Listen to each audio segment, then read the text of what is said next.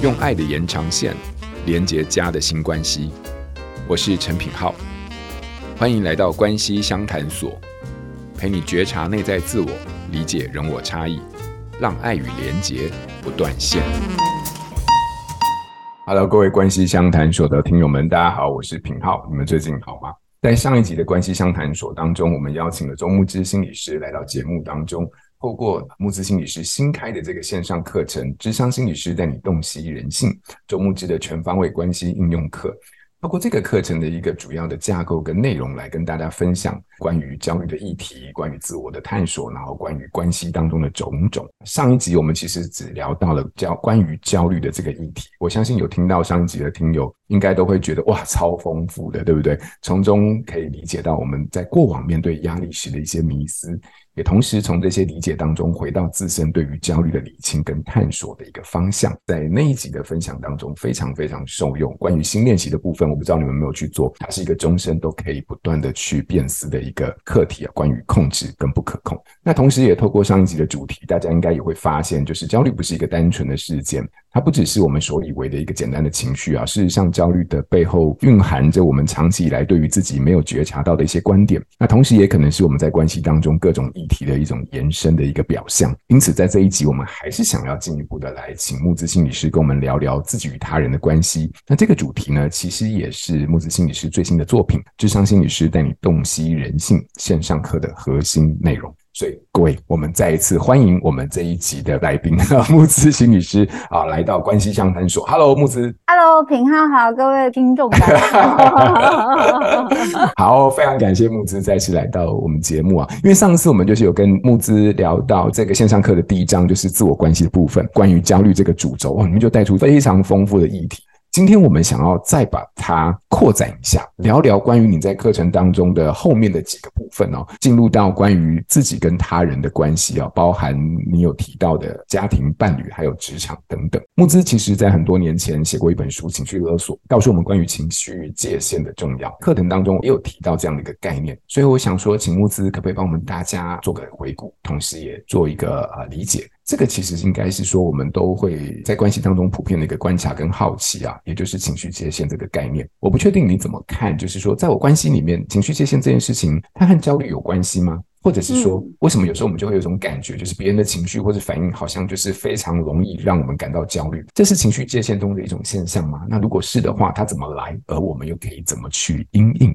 是，我觉得品皓刚说到一个很重要的东西，就是说，哎，那我们为什么会因为别人的情绪焦虑？那这件事情又会怎么影响我们建立界限呢？会因为别人的情绪焦虑，我也认为这是一个教育的结果。也就是说，我们从小其实花了很多时间被训练要去满足大人的情感需求，听话就是大人的情感需求嘛。你遇到情绪，你不要吵。又要有情绪，可是现在大局为重啊！大家在干嘛？你不能吵，不能提出自己的需求。应该说，的确，亚洲蛮多文化都有这样的状态，但其他地方我不能完全说确定。而台湾这个状态是很明显，就是囡仔人有耳无嘴嘛，大人在谈话，小孩子不要有意见，你的情绪不要那么快出来，你必须要留意你的情绪会不会影响到别人。所以我的情绪不但不能影响到别人，我在家里可能也没有机会被引导去理解我为什么会有这个情绪。就有可能我不能情绪影响到别人，但如果回家爸妈有跟我讨论这个情绪，那我可能又会好一点。可问题是爸妈对自己的情绪也不清楚，所以爸妈有时候会把自己的焦虑感丢到小孩身上。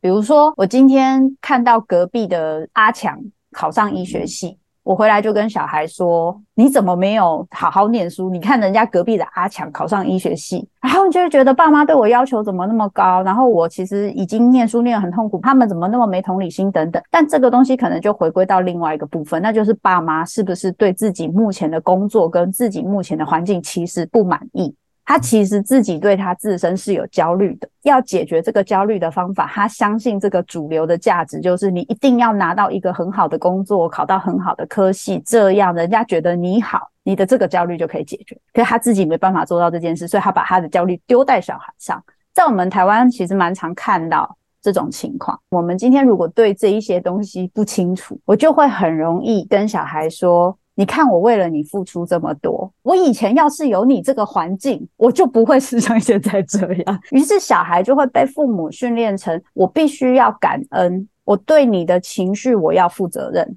因为你有对我付出，所以我必须要为你的情绪负责任。我的情绪、我的成就、我的表现是要来服务你的。所以，我们很多小孩其实是有习惯这件事情。对小孩无所求的父母，基本来说不太有，这是正常。因为父母也会有另外一个苦恼，那就是不仅仅是我的需求，而是如果我知道这个社会的正确答案在那边，我不要求你，等你长大之后会不会很气我说，爸妈在那个时候我要去玩的时候，你们为什么不逼着我把钢琴学完？你怎么不逼着我去念英文？害我现在比不上同学，我也会担心。我身为一个父母，我没有尽到我的责任嘛？主流价值很重要嘛？变成是上下交相贼，小孩要去服务父母的情绪，父母也要去负担小孩未来成就的责任。我觉得让我们之间的界限真的好难清楚，看起来只是一个外显的事情，可是实际上它影响我们的家庭跟我们的情绪内在很多。所以后来很多小孩长大之后，成年的孩子跟父母的相处有好多好复杂的事情，包含我家的钥匙要不要给爸妈，可是头期款是他们出的。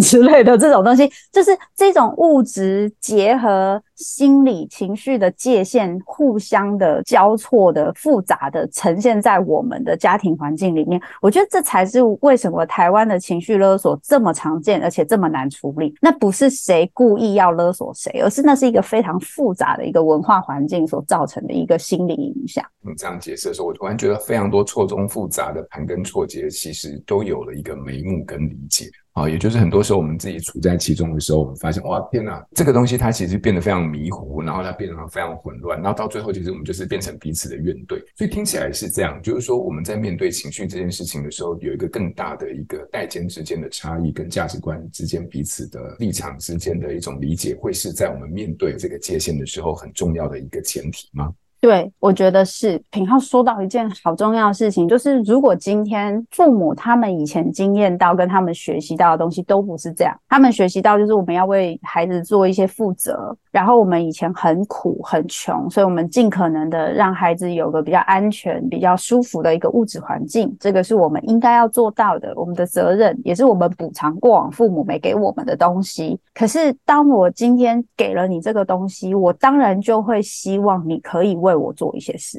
就是你要让我觉得，我希望你为我做一件事，小孩就会觉得说，所以你做这些事情都是为了你自己嘛。可是实际上，父母他真正的感受可能是，我希望你为我做一些事，是因为我想要知道我的这些付出不是白费的，我希望我也有被爱的。我希望我做的这些有被看见，也有被重视。那个是我在我跟以前父母的关系中没有得到的东西。我今天付出这些，做这些，我的小孩是看得到。可是我不知道，我原来是这个需求，所以我会误以为我希望小孩的成就表现有努力，这样我就会感觉到说，哦，我就甘愿了，我就觉得够了的这种感觉。可是我不知道，原来我是希望我被重视，我被爱。小孩也不懂嘛，因为父母都不懂，小孩怎么会懂呢？所以小孩只会感觉到我被控制。所以你给我这些，你就是要来控制我。然后我没有读到你的焦虑、你的不安，还有你希望被爱的这个需求，所以我就会一直觉得你用你的情绪控制我，然后我就会想尽办法想要逃离你，然后父母就更挫折，所以父母感觉到你要逃离他，唯一能选择的方式，就跟那个员外跟婢女的故事有没有？就是我拿钱绑住你。得不到你的心，我至少得到你的人，然后，然后那就是两边的那个关系就变得非常非常的纠结。就像刚刚品皓说的，父母没有学会一个安全的表达爱、表达需求跟得到爱、得到需求的方式，于是只能用这种有点扭曲的方式去表达，然后小孩也只能得到扭曲的某方面的理解，然后结果大家都没有办法。表达出这个关系真正最令人觉得珍惜、珍贵的那个部分，是我觉得最可惜。所以情绪勒索，因为这个词太泛滥了，然后呢，很多人就会变成是拿它来骂人。就是我，我就听到有些人会跟我说，像我爸妈如果怎样，我就会说你情绪勒索我，然后。我心里想说，不是啊，那你说他情绪勒索你，你讲这句话也是情绪勒索呢？就是 情绪勒索最大的困难就是暧昧沟通，也就是我们没有办法好好的说出我真实的需求，就是攻击你、贬低你，都只是为了要让你按照我的方式去做。所以当我今天说你情绪勒索我的时候，其实我也是在贬低你啊，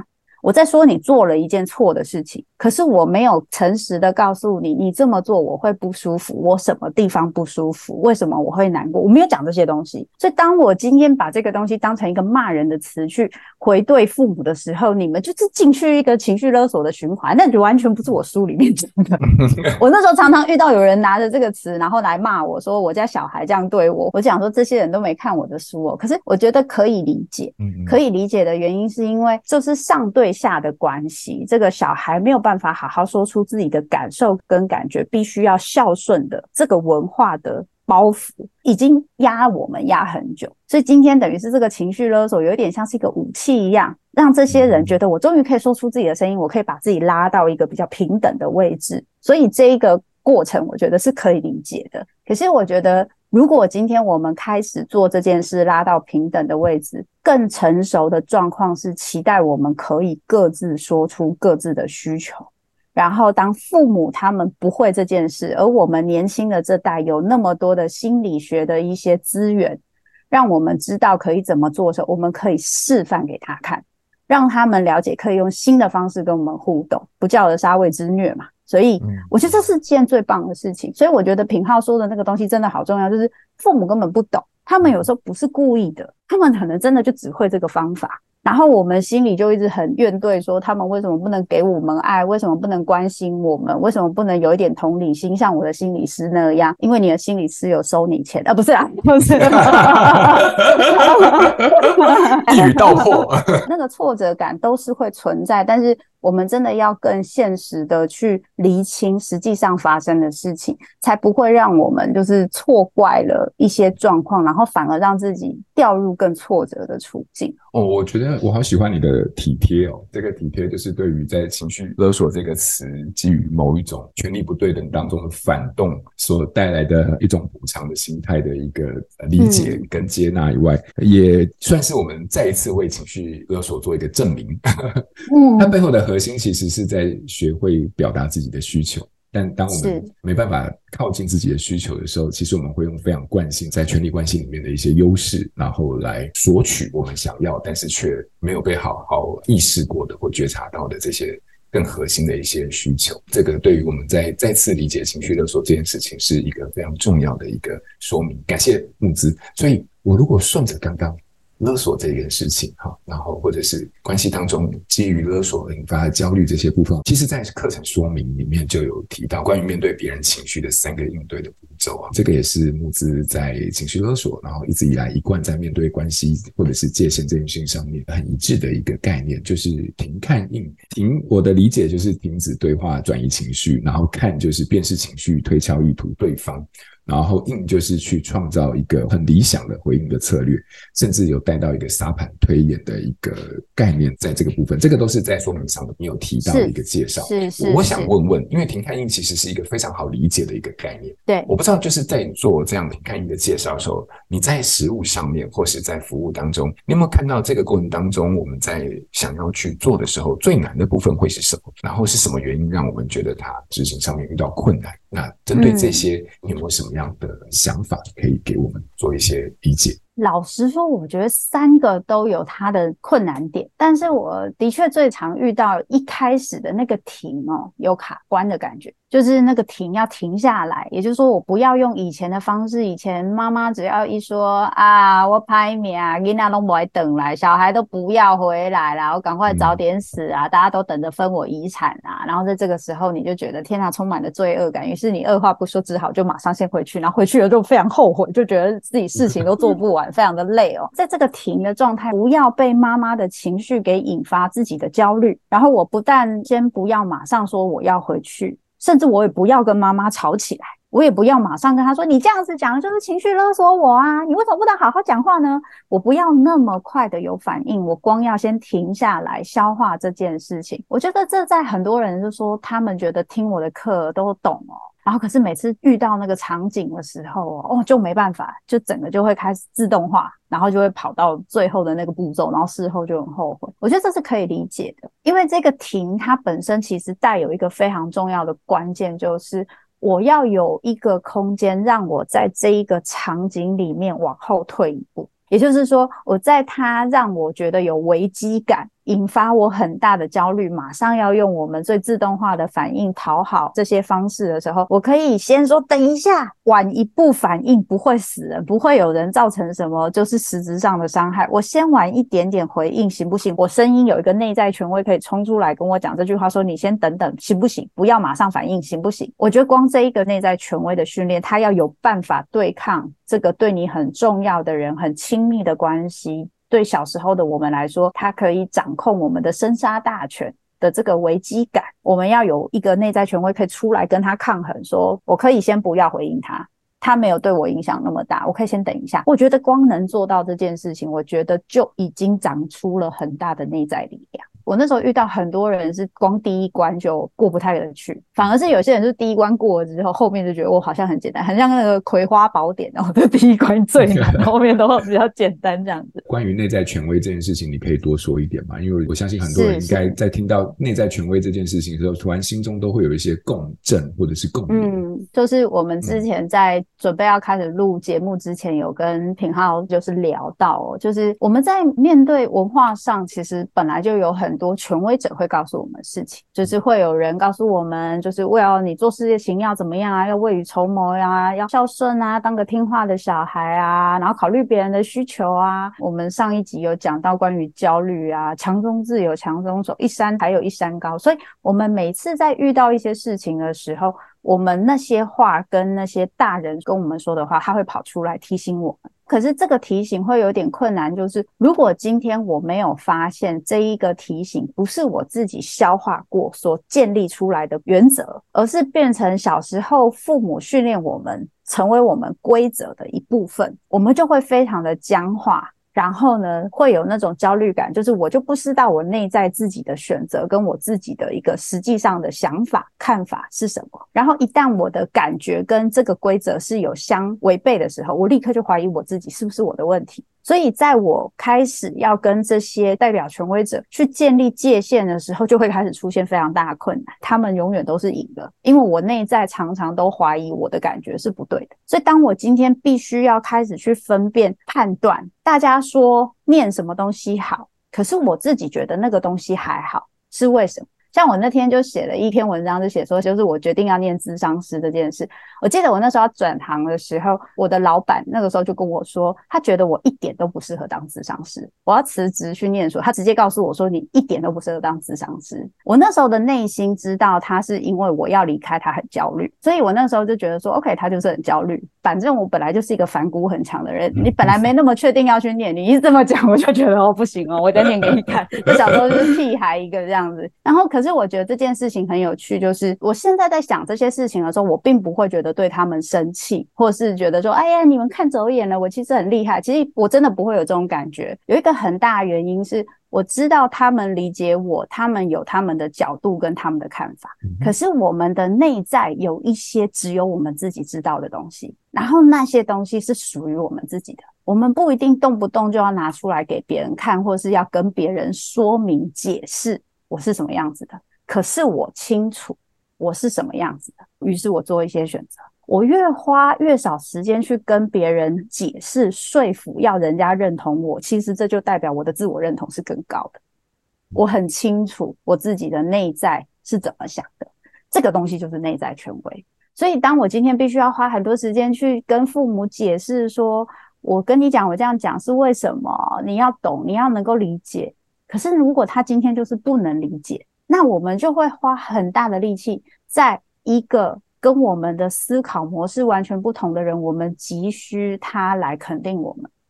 那我们还是花很大的力气在于外在权威的肯定，我们就没有办法把那个时间跟力气去思考。如果今天我的思考跟我的判断就是跟这些外在权威不一样，那我想要什么？如果我今天最后有意识的选择就是啊，都跟外在权威不一样，这样生活真的很辛苦。我看我还是选他们那边好了。可是我不会觉得委屈，我是因为觉得这样生活也比较简单。那我有其他自己的想法，所以我最后即使好像选了跟我之前的做法还是一样东西，可是这次是我自己选的，我有一个意识的思考，所以我做了这个决定，那个感觉又会不一样。可是如果今天我就很清楚的知道说，哎，我真的跟他们想的不一样。要我真的按照他们这么做，臣妾真的做不到，所以我可能就必须要诚实的面对，他们可能会对我有一些否定。那我面对这些否定的时候，我可以怎么消化跟处理？因为我没有办法放弃我自己的原则，所以我不能不放弃我自己的原则，不放弃我自己的标准，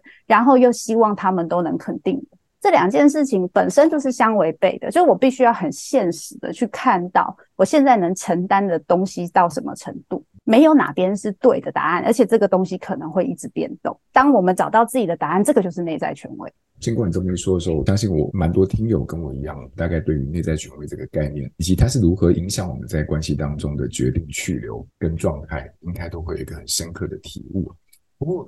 就因为刚刚慕姿对于内在权威这样的一个介绍，也让我想到有一位听友在许愿池里面提问，似乎也在他的提问当中跟这样的一个概念有某种程度上的呼应。然后我稍微念一下我们听友的这个问题，那我也想请木子聊聊你的看法。是新北市新庄区有一个刘中立啊，那中立有提到一个就是这个问题，我想说就请木子心理师看看。可不可以透过我们听友提问，结合线上课以及你刚刚所提到的这些概念，然后提供我们一些运用或者是思考的一些方向啊？常听到课题分离的议题，是否能真的彻底做到？然后在现在台湾社会上，真的可以缓解因压力而延伸的焦虑吗？课题分离这个东西，应该是阿德勒心理学的一个概念。就课题指的，应该比较像是每个人他有他自己出生的环境啊，然后生命的经验等等，然后这些都会影响或者是形塑他自己独特的一些思考的逻辑跟行动的一些或反应的方式。那这些东西零零总总加起来，可能就是他的课题，发生在关系里面的事情。基本上，他应该有一个约略的区分，这是我的课题，然后这个是相对于我以外的他人的课题。所以说，一个事情发生在我们之间的时候，理想的状态就是，不管这件事情本身是好是坏，然后是福是祸等等，在身处在这个事件牵连到的每一个人都可以有一种理想上的能力或者是意识。就是在这个事件当中去区分出这是谁的课题。当我可以区分出来的时候，我就是专注在我自己的课题就好，然后别人的课题那是他的责任。慕姿说到关于离职、老板，然后还有自己在决策过程当中的这些氛围跟元素，让我想到了就是刚好中立有提到的这样的一个部分。那在目前的当前的社会，你觉得是可以缓解因为压力而衍生的焦虑吗？这个问题比较大，不过我想。就你自己 catch 到的部分，你觉得你有什么样想要聊聊的吗？嗯，我觉得我先针对课题分离这件事情去回答哦。我自己的感觉是，课题分离这件事情，了解这件事情是对方的需求还是你的需求，光能理解、光能意识，就对自己有一些帮助，因为你就可以选择，那你现在要满足他还是不要。有些人会在那一个就是面对这样子的课题的议题上，会觉得说这个是你的情绪，不是我的，所以我不处理。所以我那时候在呃情绪勒索，后来在讲界限这部分，我有讲到一句，就是他的情绪是他的责任，不是你的。很多人被拿来就是用来吵架的时候，就说这是你的情绪，不是我的，我不处理。然后然后对方就觉得好受伤哦，然后就觉得说这是慕姿心理师说的。其实这句话它的意思是内在的意思。内在的意思是，我知道那是他的情绪，那个不是我的责任，可是我愿意去回应他到什么程度，那是我的选择。可是我不用帮他处理到他很舒服，到他好。我就举一个我跟我妈妈的例子好了。我妈妈是一个非常在乎别人感受的人，刚好最近才发生这件事，然后她很在乎她的朋友啊、亲戚啊的需求。所以她那天就告诉我一件事情，就是说她有一个朋友。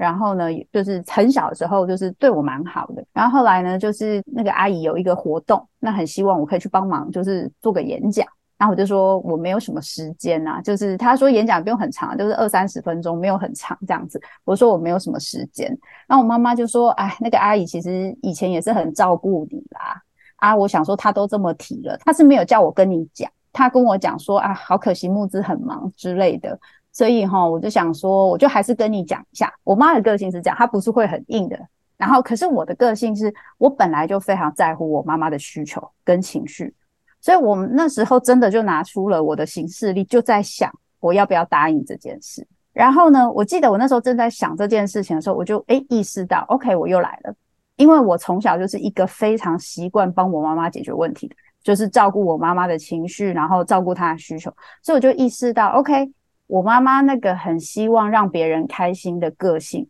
这个是她的需求。然后我是她的工具嘛，因为今天要能做的不是她，是我嘛。所以他把这件事情就是转到我身上，然后我想承担，我有意识到这个东西，可是我知道他不是故意的，这是他的习惯。如果我承担下来了，我就可能会对他生气哦，或是我觉得我不能拒绝，我可能就会生气，我可能就会觉得说，你每次都这样，你自己去接一些事情，那是你自己想做，然后你还弄在我身上，我可能就会生气。可是当我意识到说，其实他也没有意识到这件事，他也只是告诉我，他没有强迫我，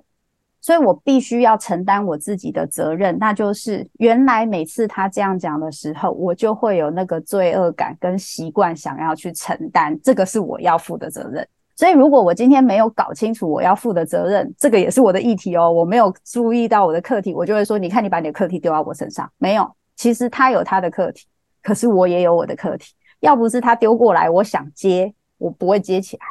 所以我后来就停了一下，跟 放下行事历，跟我妈妈说，我觉得对我来说，这个时间真的是会有点赶啊。那我觉得真的有点困难，所以我觉得他既然跟你这样讲，他应该也有准备，就是我可能会拒绝。我是说，他是个大人了，我想他可以处理这个心情的。然后所以我就最后，我妈就说，对啦，也是啦。然后这件事情就这样结束。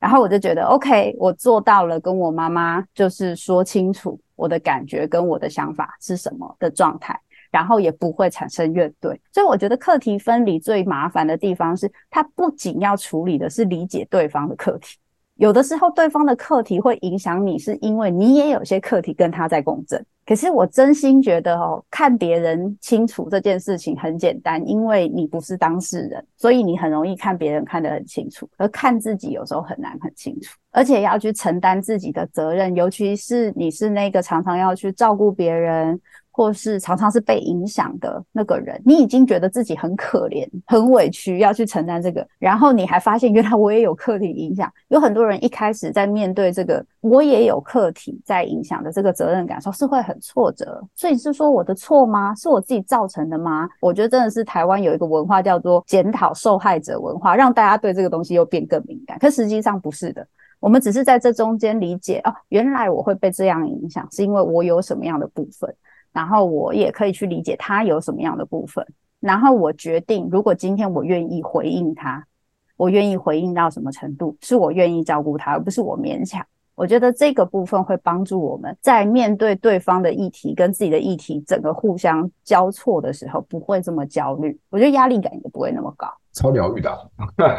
我觉得很对对对，我我突然觉得应该是这么说，我相信应该大家都跟我一样有这种感觉，就是。刚刚你在分享的这一个经验的时候，其实已经非常的细致的把我们每天生活当中，或者是常常在非常亲密的关系里面的那种纠结背后的历程，做了一个非常完整而且清楚的一个说明。我觉得突然让我们都各自在一个混乱当中，或者是一个迷雾当中，有了一个思考的方向。我觉得更有共鸣的地方，就是要看到这些已经很难，但是理解到那个共振的那个部分，然后去爬书里面的那一些嗯非常细节的历史的、生命的，或者是你知道矛盾的等等。我觉得的确是一个很大的功课。可是我真的很喜欢你刚刚分享关于自己在跟母亲 之间这个互动这么细致的历程。我觉得那个带给我们非常多的一些，再回到自己关系里面的。一些呼应，然后还有一些理解，也带出一些我们思考的一个方向。就是从中立刚刚的课题分离的这个议题当中，我觉得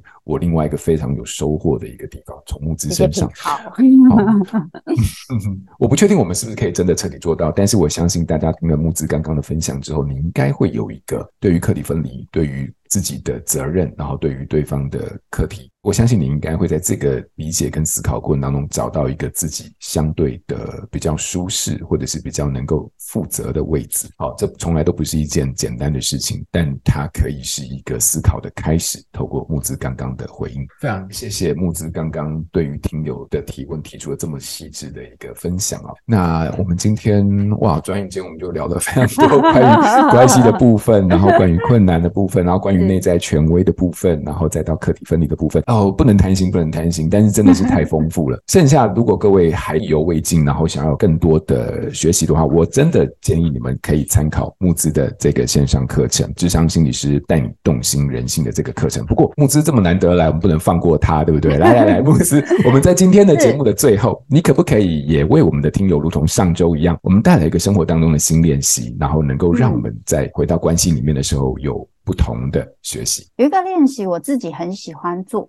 我现在在日常生活都会做，所以蛮鼓励大家可以试试看。就是如果今天我有出现一些负面的情绪，或是发现有一些人的出现的一些行动或行为，会影响我的心情，不管会让我焦虑也好，会让我觉得自卑也好，会让我嫉妒也好，等等这些心情，停下来问一下自己，发生了什么事情？为什么我会对这件事情产生这些情绪？这代表我有什么样的价值观？就去思考这个东西，我觉得很有趣。我做这件事情会做到，就是比如说我有时候在看一个电视或一个什么，我听到一个人讲话，我可能对他就有一个感觉，会有一个印象，我喜欢，我不喜欢，我讨厌，我不讨厌，等等这些东西就会跑出来。然后大部分我们就会这样过去嘛，然后我就会停下来说：“诶，为什么他这样讲话的方式会让我不喜欢呢？”我觉得我的不喜欢，我不喜欢什么？那我可能就想说，他讲话的方式让我觉得不太可靠。那为什么会让我觉得不太可靠呢？那我是用什么样的线索去发现这件事情？还是说他让我联想到我以前经验中的谁？这就会变成出现一些我内在有一些刻板印象，所以我当我遇到某些人，我可能会套上去哦。那也有可能不是因为刻板印象，是我真的感受到他说的那些语言里面的一些情绪或是一些内容，让我判断原来他说的这些话让我觉得他不是很可靠，或者是他不是说真的。我可能是从他的非语言线索发现的这个事情。它有几个好处，一个是它帮助我觉察我的内心，另外他也帮助我训练我的智商能力，就是 比较能够就是有脉络的理解哦，我是用哪些线索去判断。然后这个东西会变成我意识的一个部分，就是只是让自己变得更亲民，在日常生活中跟很多人的一些互动中，你不会那么快因为别人做什么你就被影响。你有机会可以稍微停一下，说：“诶，我为什么会被影响？”就是像上次就是平浩心理师说的，我们都能够一直对自己保持好奇，然后对自己保持好奇，没有评价。其实反而会让我们的情绪的稳定度更高，因为我们可能从小到大都没有经验到有人这么重视我们的内心。可是我可以为我自己做这件事。哇，这不仅是一个新练习，我觉得这也是一个自我疗愈的过程啊。就是说，我们在生活当中可能会有很多情绪的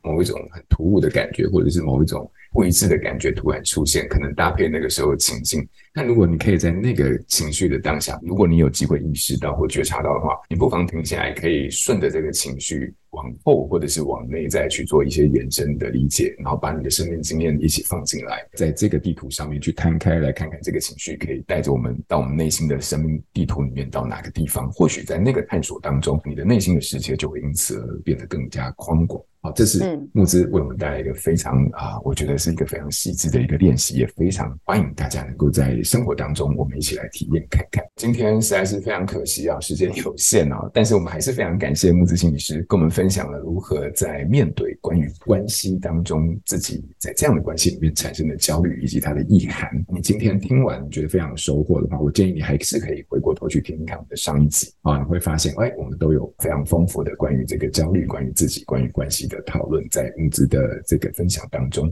那如果你觉得今天听完之后，你觉得哦，这样太可惜了，我们节目怎么只会有三十分钟到四十分钟不够，那你想要有更系统性的，或者是更全方位的，可以在家庭跟伴侣或职场当中一步一步跟着慕姿在人际关系做探索跟理解的话，可以参考慕姿心理师的线上课程《职场心理师带你洞悉人性》周木之的全方位关系应用课。我们在今天的这个文案当中都会附上课程的链接，你可以跟着木之心理师从心理学的分析架构当中学习更清楚的认识自己与他人。我们一起建立共好成长的滋养关系。再次感谢木子来到我们现场，也希望大家会喜欢。谢谢，谢谢木子，谢谢大家，谢谢，拜拜，拜拜。亲子天下 Podcast，周一到周六谈教育、聊生活，开启美好新关系。欢迎订阅收听 Apple Podcast 和 Spotify，请给我们五星赞一下。也欢迎大家在许愿池留言，告诉我们你在每周新练习的时间中，生活有了哪些改变和发现。关系相谈所，我们下周见。